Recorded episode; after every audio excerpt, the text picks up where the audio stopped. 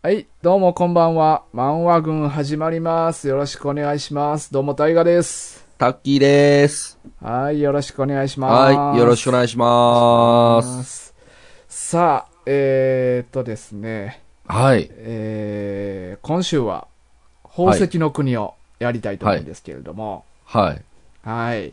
その前にですですね、はいは え、ど、どうしたんだっ けなんか、あの、だ、うん大丈夫ですかなんか、いつもの、まあ、うんいつも通りなんですかねこのスタートは。うん。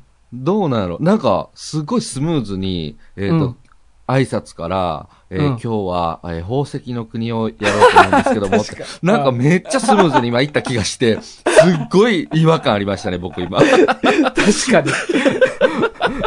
なんかいつももうちょっとダラダラやるのだよね。らだら、そうそうそう、だらだらやって、なんかすごいテキパキと番組っぽい感じがした ね。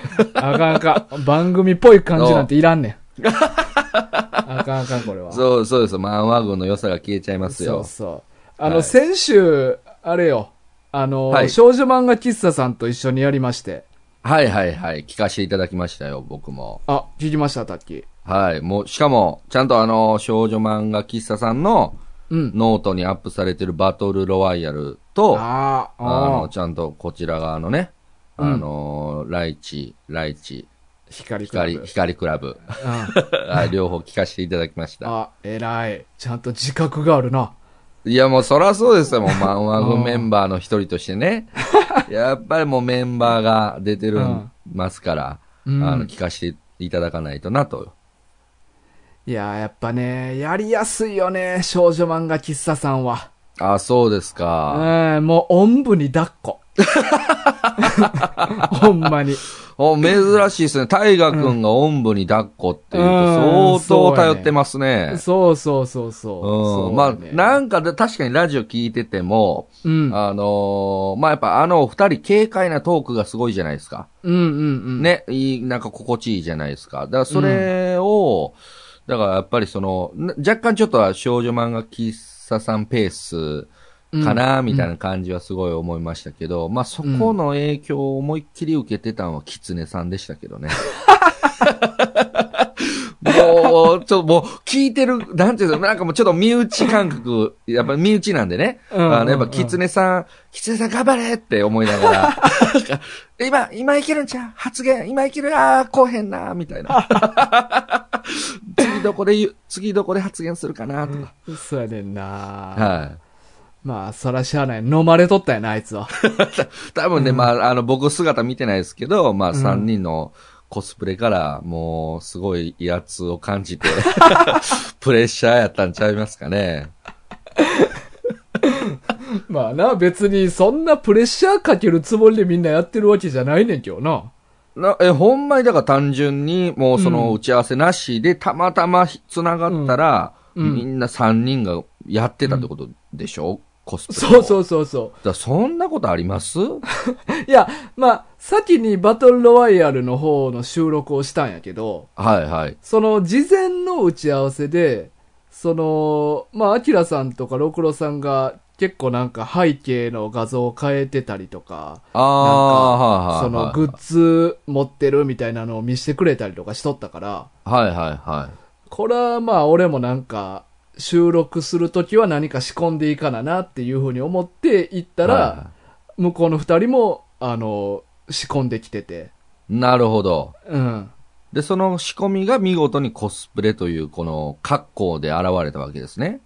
えっ、ー、とね、バトロワン時は、アキラさんは背景やったかなあ、背景なんですね。うんうん。ああのー地図を。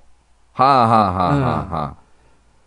そう。んで、その次のライチ光クラブの時はもうそのバトロワの回のそれがあったから、はいもうなんか暗黙の了解みたいな。 で、そこに乗り遅れたキツネさんみたいな。そうそうそう。いやでも一応学ラン来とったで、あいつ。あ、本当ですか、うんうん。 あ、そうやったんですね。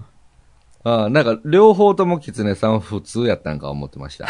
いや、なんか一応多分やってこなと思って学ランを着てきたんやけど、はい。アキラさんとロクロさんがはい。それ上回る以上にめっちゃしっかりやってきたから。まあだからもう前回のバトルロワイヤルでより火ついたんでしょうね、それね。そうそうそう。だからほんうまんその時と比べ物になる、ならんぐらいのクオリティでやってきたから、ライチ光クラブは。はあ、ちょっと見たいっすよね。なんうんかそう言われるとどんな格好やったんやろうっていうそうや興ね。味はすごい湧きますよね 誰にも見せへん からな。ね。ね。収録のこの 4, 人しか知らない。そうそうそうそう。ね。その中でそれだけ作ってくるってやっぱ相当熱がやっぱ強いですよね、うんあの二人は。だってなんかツイッターとかも見とったらなんか、まあこれライチ光クラブは俺がやろうって言った漫画やねんけど、はいはい。結構二人ともなんかハマってくれてるみたいで。うーん。うえ、え、ほんならじゃあ、大河くんが、うん。その、ライチ光クラブを提案するまでは、お二人は知らなかったってこあと、ですかそうそうそう。ああそうやねー、じゃあ相当ハマってますね。そうや、そうやんな、なんか、見るま感あじ。まあ、あの、そう、盛り上げるためにやってくださってたのか、うんうんうんまああれなんですけど、まあまあ、トーク聞いてる限りはね、うんなんかすごい楽しく。くやられてた感じやったんで、よかったですいね。や、そうやねん。取り上げた甲斐があったわ。ね、なんか僕もあのーまあ、もう単純に、あのーまあ最近のその映画の方の、うんうん。あのーことだけ、なんとなく認識はしてて、うんうん。で、でもまあ BL もんやろうなというので、こう、遠ざけてたんです けど、単純に。うんただ、あの、なんかあの、ラジオ聞いて、うんあ、これはもう映画も見見ようと漫画も読もうかなって普通に思いました。うんううん。んうんなんかそれぐらい興味湧きましたうんうね。ん。ただ、あの、前の収録で俺一個反省点があって。そんなんありますないですいよ。やいや、あったよ完な。完璧でいしたや、よ。そ完ん璧。なんないねん、俺。そんな完璧な、やった回なんてない ねん。でも、その中でも特にな、あはい。のー前回ちょっと、これは俺、あかんやろと、二、人が来てくれてんのあに。れじゃあ、儀式発動しちゃう感じですかあーいや、でも、これは、あのーは俺自身の問題やね。ああ、そうなんですね。あの、あの、ほうほう例の式典は、あの、はいリスナーに影響を及ぼした時に発動する式典やから。ああ、なるほど、うんなるほど。今回のは俺だけのことやから別に儀式はないんやけど。はいはいはいない。うん。あのなんやろ、なんかえらい深刻な顔されて、どうしましたーあのね、なんか、はい。あのー話、第一光クラブの収録の最後の方で、はいはい。ああの、ジャイボとゼラの、なんか男性器のサイズが、ああ、言ってた言ってた。そうそう、チンコのサイズがちょっとなんか小さめになってて、なんかそこの、なんかその、リアリティというかね、なんかそのそうそう中そう学生のうん。世代の、なんか大きさで、もうのそうそうそうもうフェッチというかこだわりやわ、みたいな言ってましたよね。うん、うんそうや。ね。で、俺、その時にチンコのことを、はい。男性器がっていう風な言い方をしててんな。お言ってました言ってました。まあ、もうほんま何に、俺普段チンコって言うやん。は何に、誰に何の気を使って俺は男性器のっていう風な言い方をしてたんだろうっていう風に思って、はいはいはないおかつ、その話の下りの最後の方で、六郎さんが、あっさりとチンコって言ってたのか。い。 言うた言うた言うた。あの、僕もね、それはちょっと気になってました。あの、大河君が男性器って言ってんのに、あ、はっきり言うんやと思って。 俺はそれ聞いて、はいさすがやな、六郎さんと思って。あの、あそ、あそこはね、あの、うん六郎さんの発言で僕、あの、電車の中で聞いてたんで、うんあの、マスクしててよかったですよ。ちょっとプってわ笑っちゃいましたからね、普通に。あの瞬間俺はもう情けな、俺。俺ほんまに何に気を使ってちょっとなんか男性器みたいなちゃんとした言い方で言ってんねんと思って。俺、俺はチンコやろって。普段から。普段はね、うん。普段はもう間違いなく大学はチンコって言チいンますよコって言ってるやんか。はい男性器なんて言わんやん。そうですね。ただなんか、あのーうんまあ、一応、フォローじゃないですけど、うんあの、大河君のキャラ的に、うん。あのーその、あえて男性器っていう場合もあるかなとは若干思ってたんですよ。ああ、いやだでからそのも、、あの時は、はい。チンコの方がスムーズな場面やってん、はいあれは。うん、ほほんまは流れ的にな。うんやけどなぜか男性器っていう言い方を意識してしてしまったっていうのが俺の中にあったから。だまかあ、それやっぱりらこ、う女、女性もいるから、みたいなことだなたんですねかやっぱそう考えたんかな。うんなんねか、それで六郎さんはいはいはがいチンコってはっきりとズバって言った瞬間に、 俺はもうハッとなって、恥ずかしい俺は。俺はほんまにもう情けない。ちあのチンコのサイズぐらいこじんまりとしてるわと思って。じゃあもしかしたら、その収録の時に、うんその、ね、六郎さんの方から、うんあの、もしかしたら、がはっきり言うことによって、うんタイガさん違うよっていいや、うメほッんセーまジやったのかもし、れないほです。んまなんかもうそうなんかもなと思った。男、あ、あんたはこっちでしょみたいなことを俺言われたんかなと思って。何が男性器やのあんたって。あんたはチンコやろって言って。ガツンと。直接ねうんうん言われたんかなって。言われま、うん、そういうことやったんですそうね、やあれは。うん、やっとメッセージに気づきましたそうね。。そううそう。うん。あれね、聞き直して俺ほんまハッとしたね。あ、収録の時はそんなに。うん。いや、まあ、あうんうの、んチンコって言ったっていうのは気づいて、あっとは思ったけど、まあ、話の展開が次々起こるから、うんうんあまあまあそこに留まってるわけにはいかんから、はいはい引っかかりはあったんやけ。ど、そうですねうん。で、後で改めて、聞いてみた時に、あーって。あ、こういうことか、あの時の、あー俺の心の引っかかりは。って気づいたななるほどぁね。あいや、まあなんか僕はもう、まあ、どうなんでしょうね。まあ、みんなでもうチンコチンコ言うてるよりは、あの、まあ一人ぐらい男性器と言っててもいいかなという、まあ、で、それを言うのは、あの、タイガさんであるーべきそかう、なとは思いますけども。そう、そうやね。あ、あ、そう、男性器っていうのが。うん、うん、まあなんか別に、まあ、キツネさんが言ってたら、もうそれこそちょっと違うやろっていうふうにも思いますあしーね。そううん。いやーでも俺はで、も意識して言い換えたっていう自覚があるから、まあそうですね。そこがちょっと俺は自分的に嫌やって。許せない。許せない。許さないよ。じゃあもうちょっと今日は、うんあの、まあもうそのね、あの反省も踏まえて、うんまあもう大河君もやっぱりしこりが残るでしょうから、あ、チンコだけでね。き、 いやいやいやそんなとこで入れなくていいですよ、 今。しこ、もうだからもう、まあ今日、今日もだからこの回で、あのまあもうタタッキーですけど、まうんあ相手は、うん。あのもうできるだけチンコを言っていただいて、いや、今回、 今回、チンコが出る話しちゃうんよ。ねえ、ゼロ本やね一切出ない。一切出ないですよね、一切こ出ないかれらこ。今回のやつは。そねう。じゃあ、まあまあ、今回のはいいきますか、じゃあね。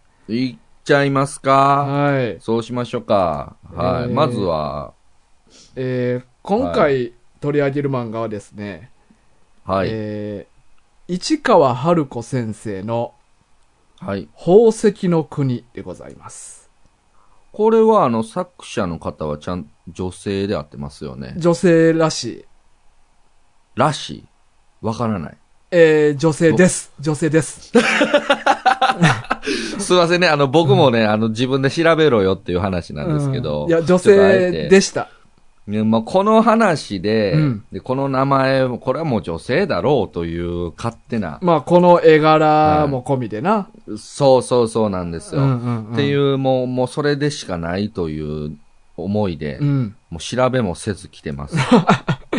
で、これがね、えーっと、YouTube の方にはい。コメントをくれた方がいて、はいはいはい。で、その方のリクエストで、えーうん市川春子先生の作品を何か取り扱ってくれませんかっていう話やって、そうですね。で、まあ、市川春子先生の作品で一番有名なのは、宝石の国やということで。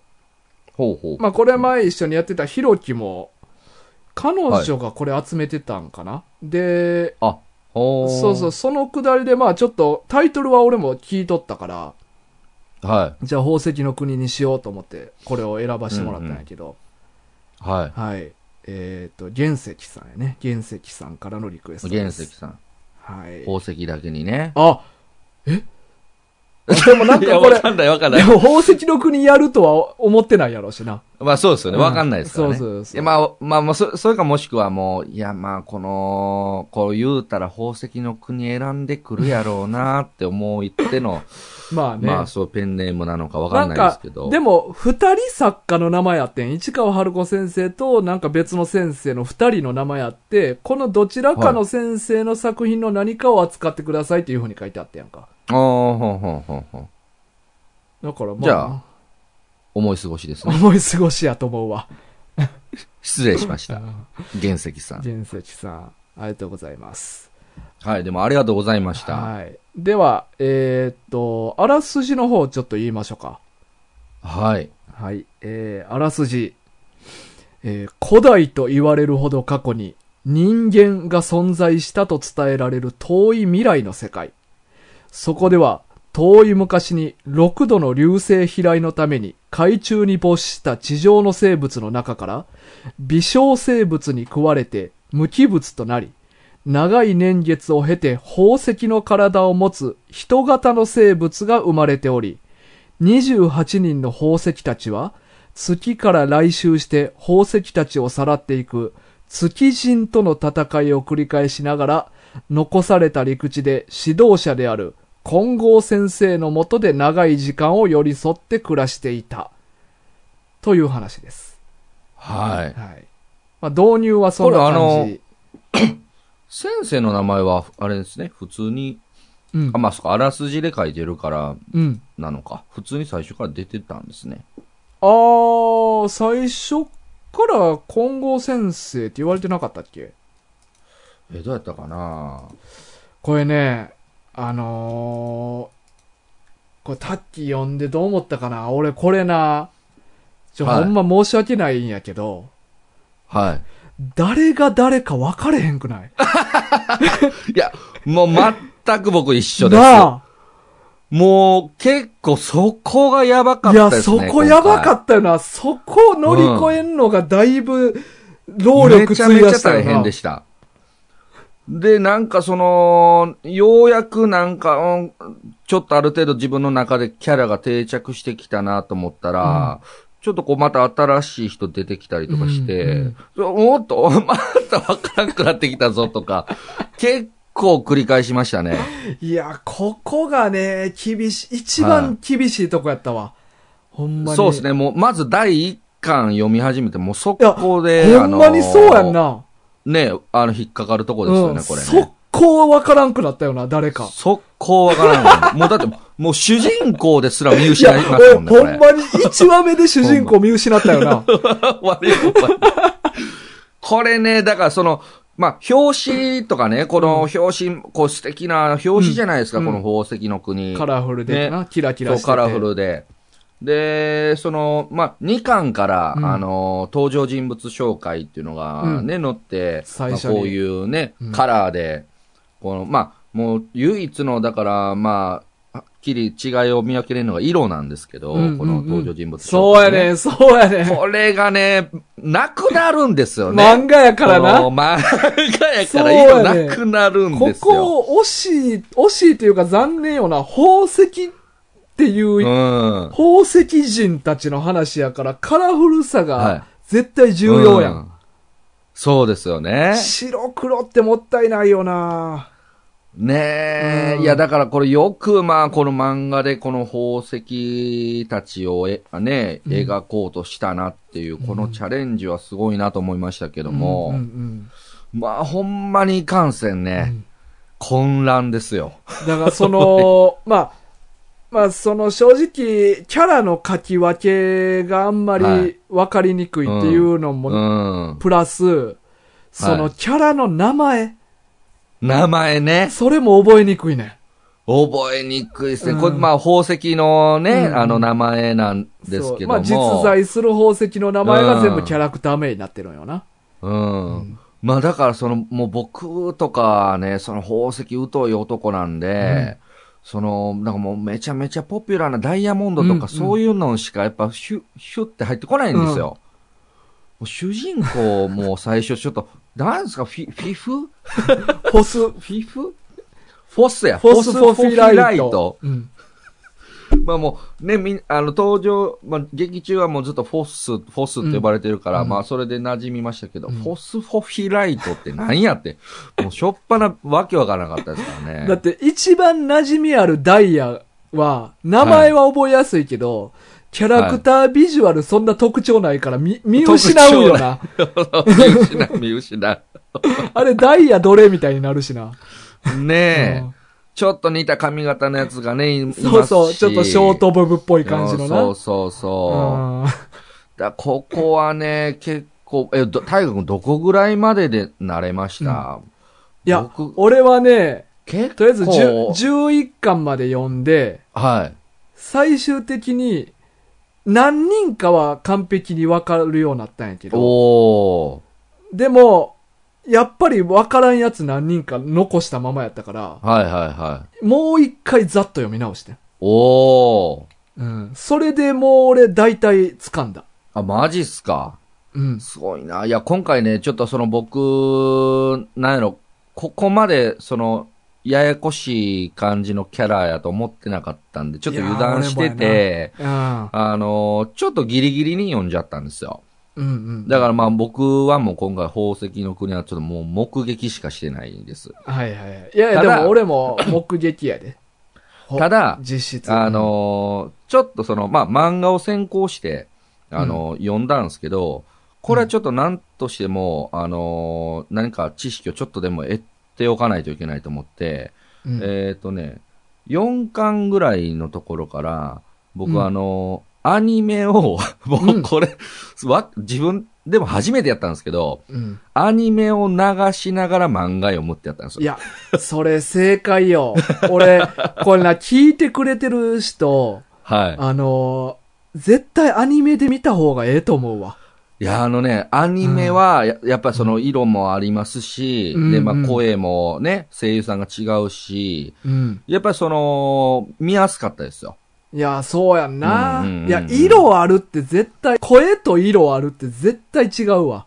そうですね。だからうんここはほんまにアニメが相当強かったですねうん。うんうん。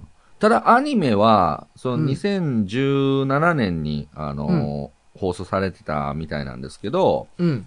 あの、一応こう、ばざーっとアニメもね、その、12話、ワンクール分しかなかったんで見たんですけど、うん。そのワンクール分は、だいたい漫画の5巻ぐらいまでだったんですよ。あ、そうなんや。じゃあ全然そうなん確信に触れてないんや。全然触れないです。ああ。だからそのアニメだけ見てたら多分もうさっぱりわからない話になるんちゃうかなと思いますね。途中で終わるなよな。うん。いや、まあ、ちょっと続編作るかどうか、なんかね、もしかしたらその視聴率の関係とかなんかあっそて、うかまだ作れてないんかもしれないですけどちょっ、とこれはもう、絶対後半のところを描かないとさっぱりじゃないですか、この作品。だってまあ、一貫したストーリーやんか。うん。途中で終わったらマジでわけわからんよな。わかんないですね。いや、僕ね、だからその、まあ、キャラもね、漫画で、そう、見分けがつきづらいというのもありますし、僕まあ、もうそもそも、そんなに大河君と比べてやっぱ漫画読むの慣れてないから、余計に多分ちょっとこう、な結構難儀しちゃったんですよね。で、こう、やっぱい、俺もだいぶ難儀したよ、俺も。な、謎がやっぱりこう結構いろいろあるじゃないですか。まあ、そもそものこの、ね、この世界の設定自体も、うんうん。ちょっと特殊、かなり特殊じゃないですか。かなり特殊。ね、そのうん宝石の生き物ですよ、うん人物が。うんで、その、まあ、その宝石の人たち、まあ、地球に残ってる28人ですかね、うのんキャラクターを、要はん装飾品にするために、月人という月からのね、敵がやってきてみんなを襲っていって、うで、んその、宝石の人たちをこう、粉々にして、こう回収して持って帰っていくわけじゃないですか。うんうんな、なんなんやと。 そのなぜそんなことしてるんやろうみたいなのがすずーっとわかんないんですよ。でこれがだからやっぱそのララストの方になってやっと解明されてきてっていう、そこが分かって、ああ、そういうことなのねって。だからそこまで結構僕ずーっと頭の中で、クエスチョンがずーっとあって、だから結局、だから これ何を描いてるんやろうな、みたいな思いながら、結構終盤まで行きましたね。まあこれはな、まあ、まあ俺ら今喋ってるけど、実際まだ完結もしてないもんな。そうでですね。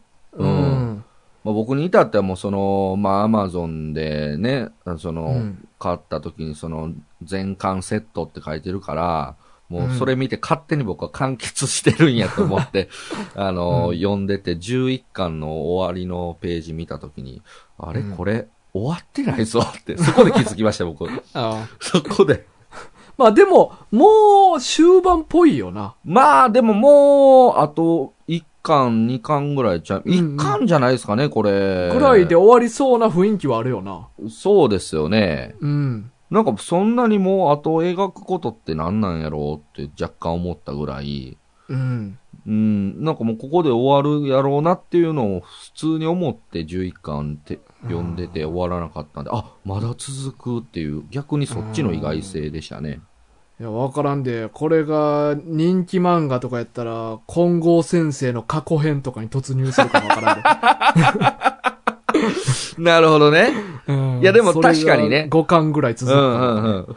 そのストーリーはないですもんね。ら、 そうそう。うんちょっと気になるや本編ねんか。そのなり金ますな剛ります先生の生まれた、どうやって生まれたかとか。そうそうそうそうそう。うんだからやっぱりその、な、なんて言うんでしょうね。その、金剛先生が、うん。その、何者なのかっていうのが、うん。あの、発覚してから、やっぱりだいぶとこう自分の中でこう、うん腑に落ちていったから、うんうんうんやっぱ、やっぱここの物語の肝ってやっぱ金剛先生なのかなってちょっと思ってたんですよ。まあ、っていうかもう金剛先生があの世界の鍵を握ってるからな。まあそうですよねう。ん。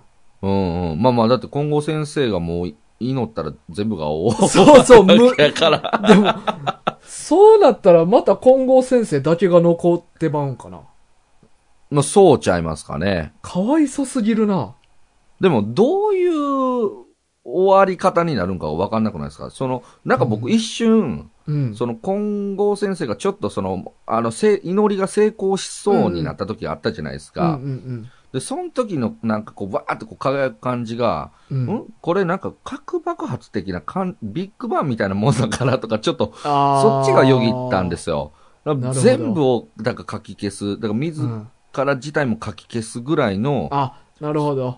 それで無になるんかなとかもちょっと思ったんですけど、そう、金剛先生自体もなくなってまうっていうことか。っていうのもあるんかなって、可能性としてあるんかなとかも思いつつ、まあでもほんまに今後先生だけが残ってしまうということもあり得るでしょう し、そかれはわいほんまにそうやっめて。ちゃめちゃかわいそうですけど、だって金剛先生ずっとそれまでも一人やったわけやろそうですね。いやでも、なんかちょっと気になってますのが、ん。なんかその、一応その、今のこのも宝石の国の時間軸になってる前に、うん。なんか、6度うん。うん。なんかその、なんか、えあれって何彗星ですかが水星が衝衝突突して、してで、月がこう、だから、あじゃあ地球がなんか割れて、月がまあなんかできてっていうのが6度あったわけでしょ、うん。だからその、その発想で言ったら6個月があるわけじゃないですか。え、あれ7っ個なのて、かなえ、その時に月ができたっていう、あれなんうん、なんかそんな話やった気がするんですよ。え、それはもだとからも、もともとじゃない今、俺らの現状がその状況なんじゃないのああ、だからそれを、あの、6回繰り返してる世界っていうイメージやったんですよ、僕は。ああ、そういうこと。あだあ、からなるほど。だだからこう、僕、まあ今、ほほんまの地球みたいな、まあその地球の設定もう、ん。あももっと砕けて、だからもっとちっちゃい惑星になっててう、ん。で、その周りに、その、粉々になった、その、片割れの、うん。あの、月うん。らしきも、まあ、衛星が、うん。あの、その衝突の分、できてて、うだん。から最後の方の巻で、あの、え、何やったっけあの、エクレアみたいな名 前の築地の王様おったじゃないですか。あはいはいエクエクえね何え、やったっけ名前覚えてへん わ。そう、エクまでしか覚えられないんですよ、あれもなんう。まかあ、エクな、エク、なエんクかレアじゃないねん N, な。 N レア。 アみたいななんか。 N N, N レアみたいななんか名前やったよな。覚えてないわ。忘れてもうたな。あまあ、あの、月人の王様がいるじゃないですか。うん。で、月人の王様がね、まあ一人のその宝石人を愛するじゃないですか、最後にうんうんうね。ん。うん。まああれもちょっと衝撃的ですけど。看護部な。あ、そうです、そうであ、す。エクメアやな。エクメア、うん。エクメアね。ややこしいわ。で、その、あのー最後のほんまに多分11巻やったと思うんですけど、うん。あのーその、え、女の宝石、女じゃないわ、宝石の名前を忘れた、姫ね、姫になっちゃったあ子。の、看護部やんな。看護元ム。ゴースト。あ、そうですそうですそうですそうです。看護ムに、うんあのーなんか、月の、あの、クレーターのとこに連れて行くシーンあったじゃないですか。あー11はいはいはいだその時に、あのー言ってるんですよ、セリフで。うん。なんかこの、あ、これがその月の中でもその一番ちっちゃい月なのね、みたいな。おー、そうやったっけあ、そうです。あのね、11巻のあほんまや169ページ。 6つの月の中でってか言うてるわ。そうなんですよ。だから、うんうんこう、うんいろいろ月があるんやなって。あー。確か、ほんまやな。あ、確か、ていうか、絵的にも月何個もあるわ。そうなんですよ。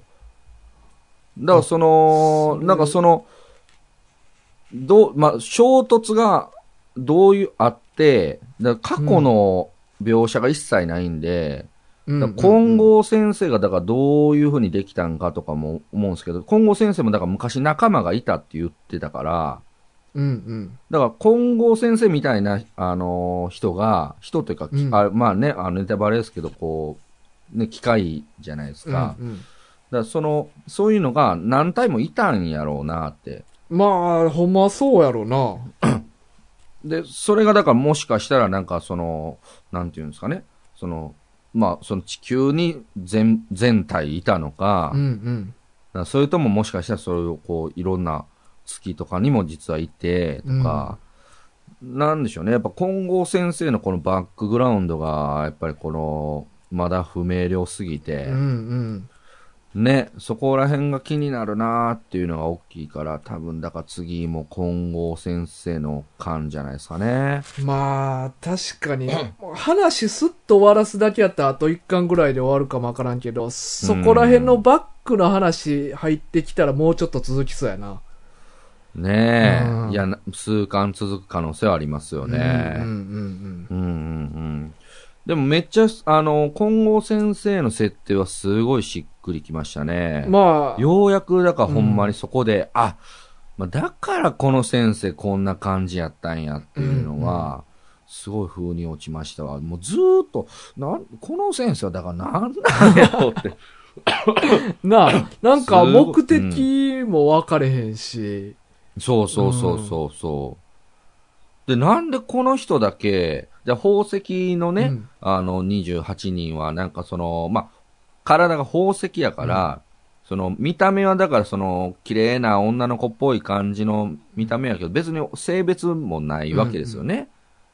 うん、うんでも、先生も明らかお男じゃないですか。まあまあまあ。あれうんでも、でもなん、なんでじゃあこの中にこの先生という人物がいるんやろうみたいなんとか、うん。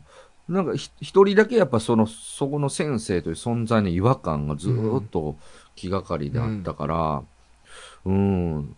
なんかまあまあまあ、もう最初からだからそれを描くためにね、もう全部練られて計画通りなんでしょうけど、うん。いや、金剛先生のあの機械というのは、そうやな。あれは結構、うん、よ、いい、よいい設定でしたね。うんうんうんで、なんか、あのね、その、正体を自分で喋るときにね、ようやく、こう、眉間にシワを寄せなくて済むとか。うん。みんなと平等な立場になってな。こ、んちゃんになそっうて。そうそうそうそう。 こんちゃんになってね、 急にこんちゃんって呼び出すのもどうかと思うんですけど。みんなとこうんう平等に付き合うような、あのーシステムに切り替えていいかっていうのを自分の中で検索して、はい 一時的に認証するみたいになったもんな。うんうんうん。そうですよね。なんか、ああいう、なんか急にそこ も、ちょっとシステムマチックな感じになるのも、結構好きですけどね。うん。そうやなんかなまあ、だから、ああいう格好なんやなとかもね、あの、先生の衣装とかも。え、どういうことんいや、先生の衣装も、うんだからその正体が分かるまで、ほん僕全然見当ついてなかったんですよ。ああ、まあ、坊さんの袈裟を着てるよな。そうそうそうそう。ううんなんでこんなん着てるんやろうと思って。ううん。ん。 もうしょっぱなから違和感があったんですけど。まあでも、まあ、祈りのためにまあ作られたからと言って、 うん。まあね。あんな服着せる必要ないよな。まあ、そんな服着せる必要はないんですけど。まあでも、まあそうか、に、うん人間として、そういう坊さん的な存在に昇華してほしいっていう願いが込められてるから、そうそうそうそう。ああいうのにしたっていうことか。うん、そうですよね。うん。だからやっぱその金剛先生がなぜ祈れないのかとかね、その何が引っかかってるそうのやなか。な壊れてるらしいよな、あれ。そうですよね。うんなんで壊れたでもなん、かあの、そう、なんで壊れたかと、あとまあ最終のところでね、あの主人公が、その無理やりに祈らせようとして、うん、あの、に、2時間ぐらいはいけたじゃないですか。もうな手をこう合わさせるっていう な。合唱させそうそうそうる、そう無理やり。合唱させる。うんあれ、2時間十分も合唱してるつもり、気がするんです けど、あの人た、この、この世界の人たちからしたら短いんでしょうね。そうやあな。まあ、れ。ねえ。確かに。あのーこう登場人物はもう悠久の時間を生きてるから2時間ぐらいなんてな。うん。あっという間なんでしょうね。だから100年でさえあっという間やからな。いや。そうですよ。ねえ、でもこれ、結構その、今11巻まで出てますけど、相当年月経ってうん。る経じゃっないてでする。かう。ん。設定としては。百数年は経ってるやんな。いや、もっと言ってると思いますよ。なんか、あ、結局そうか、最の後、だいぶ期間空いたか。月行ってから。そうそう主人公がバラバラにされて、うんでをそれをその今後先生がこっそりと回収してて、うんうんでこっそり修復、うみみんながみんなが忘れた頃に修復してやってみたいなでそのみんなが忘れるのに220年ぐらいかかったみたいな書いてたとうん思う そんでうすけか、どじゃあ300年以上経ってんねや。いやかなり経ってると思いますねものすごい話やなと思っいてやーみんなこれ、頭狂いそうやけどな、この登場人物。中で、うんねえ。まあ、あそんのーなもんみんな、言うたら、元は、まあ、月人と、ほまあ、宝石人間と、あと、海の生き物。海の生き物。その3種類の生き物がおって、うん。で、もともとは人間やったけど、はい。人間が滅んだ後に肉と骨と魂に分かれたんよな。そうですね。で、肉と言われるのが海の生き物で、うんで、魂が月の生き物。で、骨が宝石の生き物。はいはい、はい。っていう。3つの種族に分かれてんけど、うん。みんなまあでも普通に感情もそれなりにあるやんか。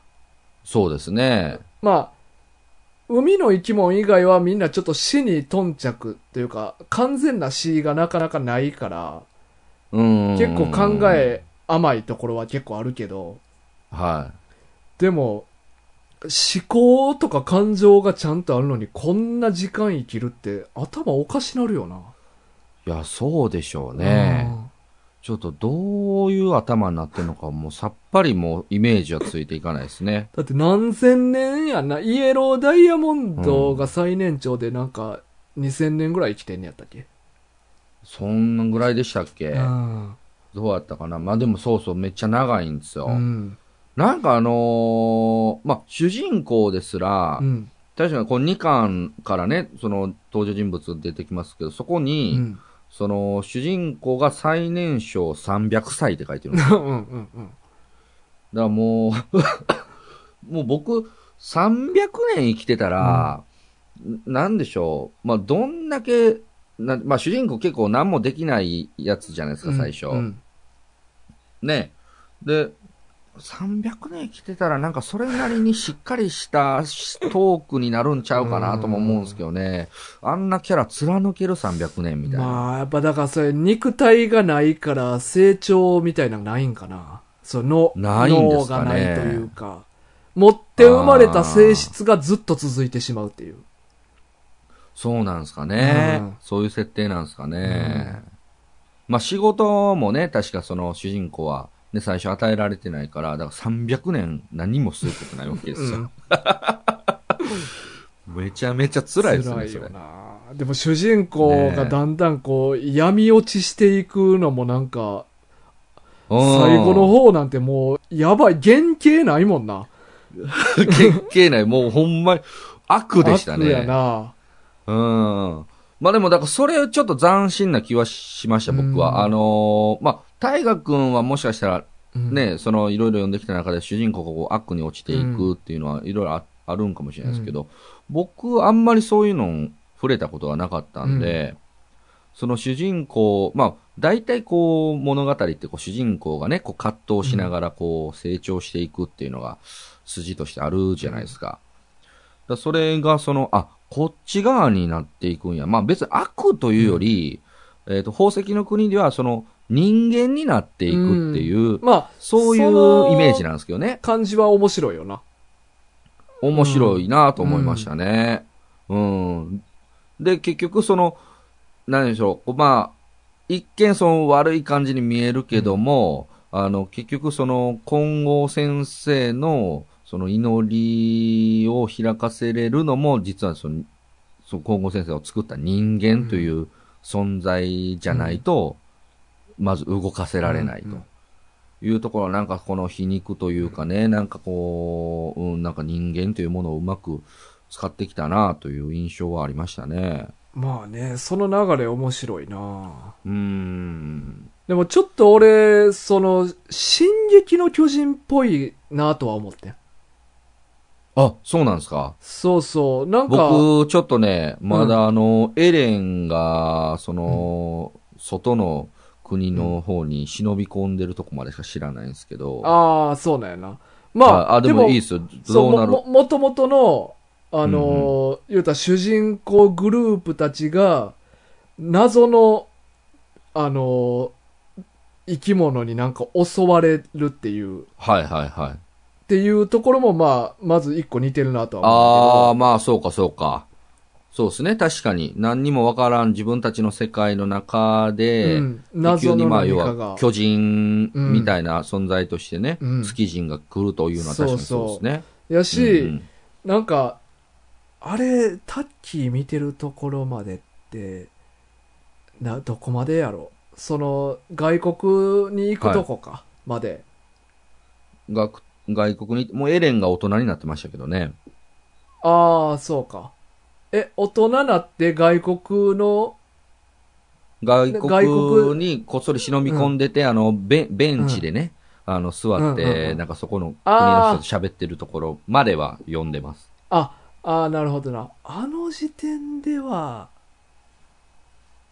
ああ、そうか。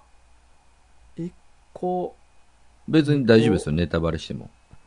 あ、そうなん。はい。いや、なんかあのー主人公が、あの、複数の何かを取り込んで、はいはいはい。あのー記憶とか人格、性格に影響が出始めるっていう、はいはいはいはいはいはい。似てるなとも思うし。あ、なるほど。確かにそうであとす主ね。人公が、あのーまあ、パッと見、その闇落ちしていくうんうんうん感じ。うんうんうんもうまあ似てるなとは思ったうんんやうけんど。うんうん。うんまあこれもな、でも闇っていうわけじゃなく、まあ自分の考えでやってるそうですねつ。もりなんやけど、まあ進撃の巨人とかは結構なんかその自由を求めてるつもりが何かに縛られてるんちゃうかみたいなニュアンスも結構あったりする。ああ、はいはいはいはい。で、この宝石の国も自分の意思で今までやってきたつもりやけど、うんうん、結局は月人の計画に沿ったことレールに沿ってなんかうまいこと人間化させられてたみたいな感じやんか。まあそうですね。なんかそんな感じですよね。ううんん。。王様のもう計画通りっていう感じはやっぱりだいぶ強いですし。うん。うんうんだからなんかそこら辺は結構被る感じはあるなと思ったわ。うん。なるほど、なるほど。うん。確かに言われるとその通りですね。うん。で、またでもなんかちょっと悲しいですよね。その、僕ら人間からすると、なんかこういう風に書かれてしまうと、うんなんか、その、最後の方でね、うんその、、お王様が、なんか、月人の王様が言うじゃないですか、その、金剛先生をうん。祈らせる条件が2つあって、うん。で、一つはその金剛が人間と認めたもの。うん。で、もう一つは他力本願であることっ ていう。この条件何と思ったんですけど、まあそうか、に人間ってそういうもんか、みたいなね。うんうんうんうんうんまあ確かにね、そのまあまあ、その 神社とかにね、お祈り行くとかってまさにそうじゃないですか。うん。うんうんうん。他力本願。 そうそう、神様頼みっていうとか ね、仏様頼みとういう。ん。まあああ、そういうことね、というのは、うんなんかオフに落ちましたけど、まあまあ、それは確かに人間やな、という感じはしましたけど、ちょっと悲しくなっちゃいますよね。そうよね。これだから全部人間じゃない人し、じ登場人物しか出てけえへんけど、はいはいはい。そこになんか人間を表現してる感じがあるよな、この漫画。そうですね。うん。うんそれは面白いですよね。うん、面白い。うんうんうんで、最後に人間を出すっていう。そうそうそう。結局、だからそう最終的に人間を復活させようと目論む月人っていうね。うん。うん。体宝石やけどな。 そういうことではないんよな。ではないんですよ、ないんだですから人間っていうのはそういうことではないっていうことなんよな。この。まあ、あの多分そういうことなんでしょうね、考えはな言いたいことは。う。うんん。だからその、だから極論になっちゃいますけども、うんその僕ら、その、ね、に、あの、人間やと言われてる僕らの中でも、うんあの、人間じゃないやつもいるわけですよ。や、やばいやつ。その発想でいくと、いやいや、逆にだから、いい、すごいいいやつなんじゃないですかその人間というものは、もうだから煩悩にまみれてるわけですかうら、んうんうん。うん。だからそのあ、じゃあもうほんまに、仏みたいな人、やつ そうそうそう。こいつはもう人間じゃねえっていうこと。じゃないっていう。あーなるでほどでもそれがほんまの正しい姿やということなんじゃないですかね。なるほど。うんうん。そういうことなんちゃうかな。これであの、もう一個はいいはい。はい。あもう一個何ですかもう一個。い、や、もう一個で、いや、ええよ、滝どうぞ。いや、一個ね、あの、うんもうめちゃめちゃしょうもないとこなんですけど、一個だけ確認したいことがありまして、うん。大学もあの、単行本を買われたん、持ってはるんですはよいね。はい。はい。これね、あの、表紙うん。まあもうきらびやかな綺麗な表紙じゃないですか。まあ、うんうんうん全部の缶が。うん。これ大学の表紙どれ好きですか、えなんかあえりま すそんなんあります、えーっとね、印象に残ってる表紙ね。僕7巻結構好きなんですよ。あ、でも俺もそうやわ。あやっぱ7り巻が印象に残ってる。 7巻すごい印象残ってるんですよ。これまあやっぱり多分ね、その頭をうん。変えたっていうところがあるんやと思うんですけど、うん。なんかこんなに主人公の、うん。あのー顔が変わる漫画も見たことないなと思っ て。いや、そうそう。であの、主人公のビジュアル、コロコロ変わっていくからな。コロコロ変わるじゃないですか。まあ、それもあって余計にね、あの、もうわからなくなっちゃうとこもあるんですけど、うんうん。いや、でもこれはこれでちょっと新しいなと思いましたね。この宝石のね、あの、うん生き物やからこそできることやなと。まあそうやね、なまあ思いますよ。なんか、その、単細胞生物みたいな感じで、はい。体全部で記憶してるんやな、うん、うん、う。そうそうそうそう。だから実際のところはね、その、まあ、キャラ的に、その、なんか肌とかがあるように描かれてるけど、うんこうし、お城に塗ってるっていうね、あの、まあな、一番最初の宝石の生き物が、あの、今後先生みたいに自分もなりたいって言うから、 今後先生が後ろに乗ったっていうエピソレードッもあドりまダイしヤモンド。た。あ、そうそうそうそう。あうの、ん眼球も入れてもらってね。うん。だからそういうのなかったらもう、だからもう全身ただの宝石の、うんもっとキラガキッラしチてガチ、ガッチガチの体のうん、生き物なわけですよ。だかねら、それを、だから、首を付け替えたりとか、手を付け替えたり、足を付け替えたりとかしたら、他のものの記憶とか、うん他のものの性質みたいなのが混ざってしまうよな。ね。まあ、それもあって、主人公の性格がどんどん変わっていくというところも面白いなとうん。いうところなんですけど、あの、この、まあ、表紙の話戻すんですけど、うん。こうね、あの、一巻、一う巻ん。あります、はいはい。これ一巻ね、これ、見えますかね、うんこれ、これ欠けてるもんですかこれ。え表紙のね、ここ。これ僕の見えます表、表紙の一部僕ね、これなんかうん切り取られたみたいにカットされてるんですけあど、ーこれってあの、普通ですかそれとも僕の商品、 買った商品がこういうものやったのちゃんと、あるね。あるうん。カット版、カット版やな、それな。カット版。カットあ版ちょっと安かったんちゃいや、あ、まあ安かったですけど、これね、あの、二2巻もカットされてうて、え2巻もここカットされてるんですよ。ほで、3巻はカットされてなくて、で、また4、5、6とカカットされてるんです。う。でそなれ、はい。どっかの店に置いてあったもんってことかな。そういうことなんですかね。ままあ、あ、ああの、目中、印として、わかりやす中いように。古で買ったんですけど、うんうん。ですかね。で、8巻以降はカットされてないんですよ。へえ。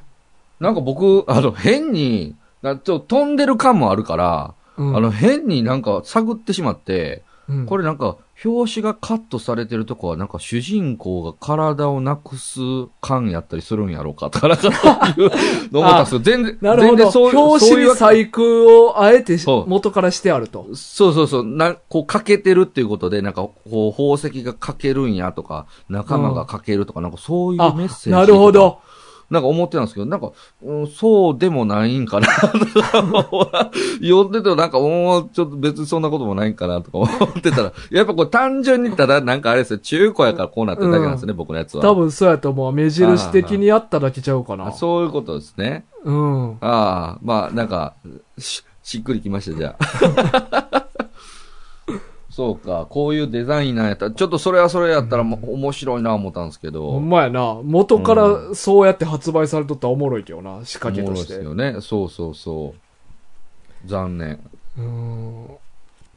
と、俺が、最後に言いたいのは、はい。えっ、と、8巻、8巻八巻。はいはい、八巻ね。 8巻のはい。 98ページ。 98ページ。はい。あのーはいまあ、月の乗り物に乗って、あ地あ球に登。場するシーンなんやけど、はいはいは98ページの1コマ目い。はい。の穴。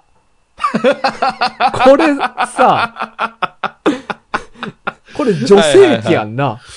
いや、そうですよね、これね。うんいやいや、あの、僕もなんとなくは思ってましたよ。うんうんうんうんうん。はだし、なんかしかもこのパカって開いて周りがちょっとぐにゃぐにゃぬるぬるしてるっぽいうんうんうんうん雰囲気やんか。い。そうですね。もう間違いなくこれはだから中から見うたん景色そうじやゃんないな。かなとそうやん思うんなで。す。うん絶対意識してるよな、これ。意識してると思いますよ、これは。まあ、あの、ちょっとごめんな、あの、序盤に俺、チンコのこと男性器って言ったって言うてるけど、 ちょっとこれに関しては女性器で貫かして。ちょっとそうですね。これはうんまあ、あの、まあ僕も突っ込もうか思いましたけど、うんうんまあちょっと言わない方がいいと思うので、うん、 ごめん、 言わん方がいいやんな、そそうれでは。すね。はい。うんまあそこはいき女性器でいきましょこれ、う。いやでも、でもやっぱそうやんな。うーん、なんかやっぱまああの、まうんあ感じさせるというより、まあもうドストレートな表現のような気もしてるんですけどね。うん。でも、このタイミングでなんでそういう風にすそうそうるですかねっていうのはあんまり関連性ないよな。わかんないですね。何かが誕生するとかいうシーンでもないし。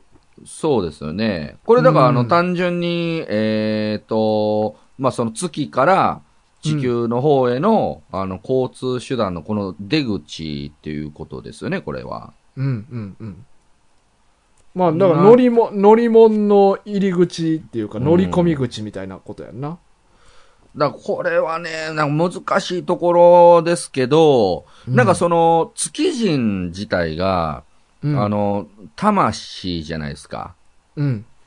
だからなんとなくですけど、あの、月人たちのいる世界は、まあ、要はあの世のような場所、うんまあ、あの世に生ききれなかった、成仏できなかった人たちがその月人になっちゃってますけど、うん。まあ、若干そういうポジションだとしたら、うん。まあ、それが要は、だから、現世にこの戻ってくるうん。っていうところで、なんかある種その、新たなその命の誕生じゃないですけど、ああ、輪廻転生のような。なんかそういう意味合いで、その女性器が出入り口みたいなことなんかなとかあーは、まなあまるあほどね考えれるのはそういうことかなとは思うんですけどね。ああ、なるほうど。ん。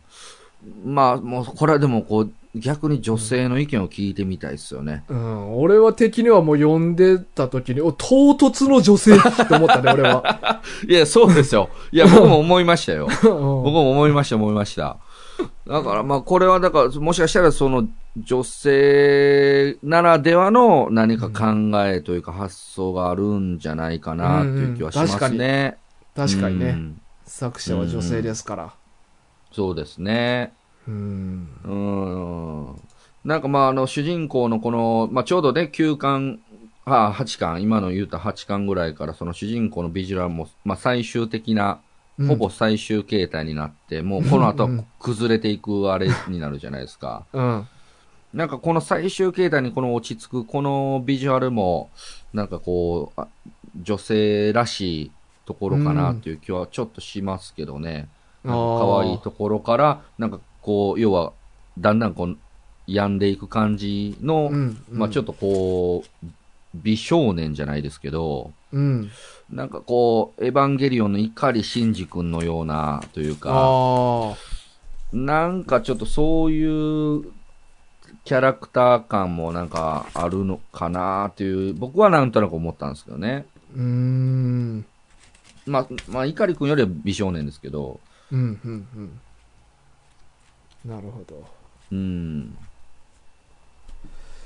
さあ、どうですかこんな感じですかまあ、こんな感じですかね。なんかお話、まあ、完結してないんでね。そうやだねからんちょなっとここからまた、うんどうなるんかは、うん。ね、あの、楽しみなとこですけどもねう。ん、うん。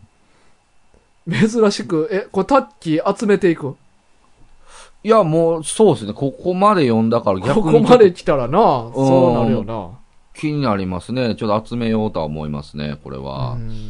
で、まあ、もしアニメも、その、第2期があるんであれば、ちょっとぜひ見たいですし、うんう。ん。ちょっともう一回、ちょっと、あの、次は目を通す行為をしようかな、と思います。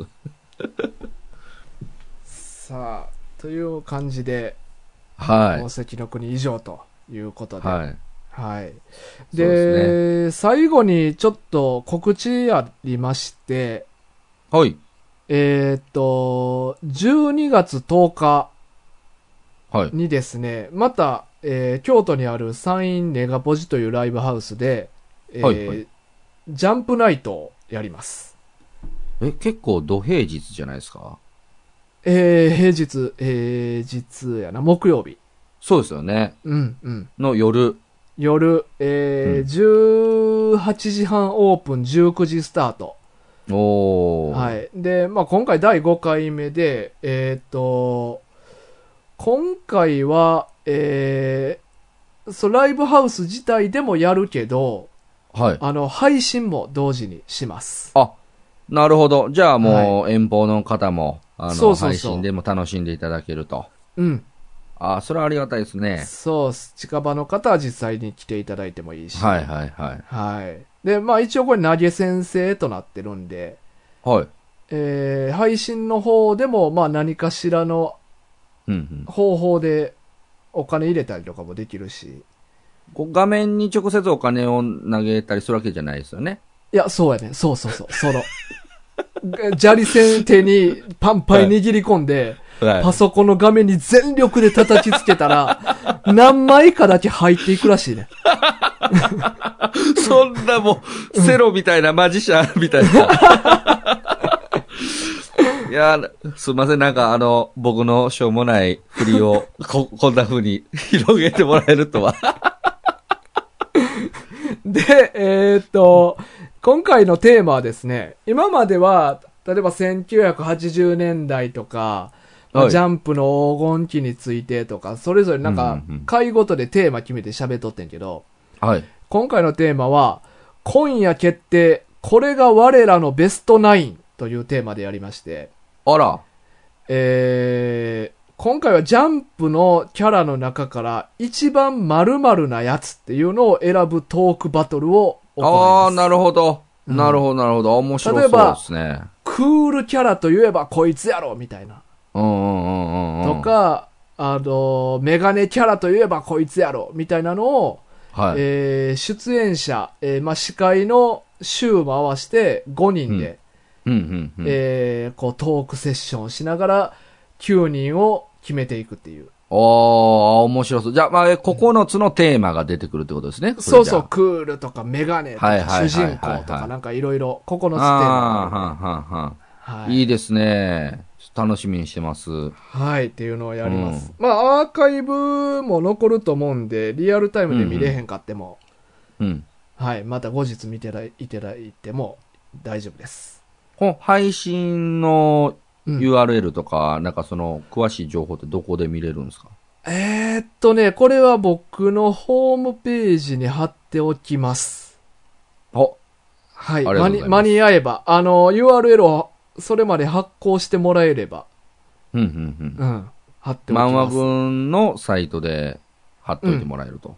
あ、わかりました。そう、そうやね。あと、まあ、個人的に YouTube の方でサインレガポジって検索してもらえれば、あ、そちらのうん公式 YouTube の方でも見流れる。れると。流れるんであ。わかりました。はい。ということです。まあ、ぜひよかったら皆さんも見てください。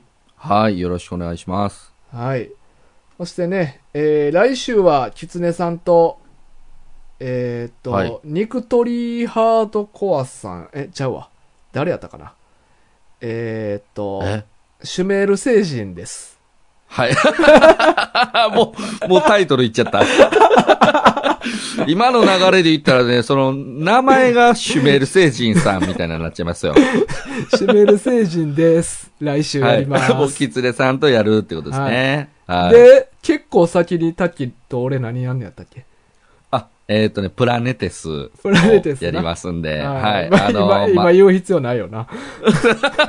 いや、でもね、あのー次回僕は、漫画、漫画、漫画群を、うん。プラネテス、もう4巻、4巻ですよね、これ。4巻ですよね、これ。いや、俺まだ買ってへんか知らんわ。どうしよいや、でう。もそれ、宝石のそ国みたいに。それぐらいやったはず。そうですよね。うん一応、あの、全巻セットというつもりで4巻あもあすでに買ってますのでう。んうんうん。でアニメもあるんですよね。そうそうそだからもう両方見ようと思いますから。う。なるほど。ははい。それはまた、まえー来月のどっかで。来月。はい。まあ、楽しみにしておいていただければと思いまはす。い来。来週はシュメール星人です。はい。はい。ということで、今週のお相手は、タイガと、タッキーでした。さようなら。さようなら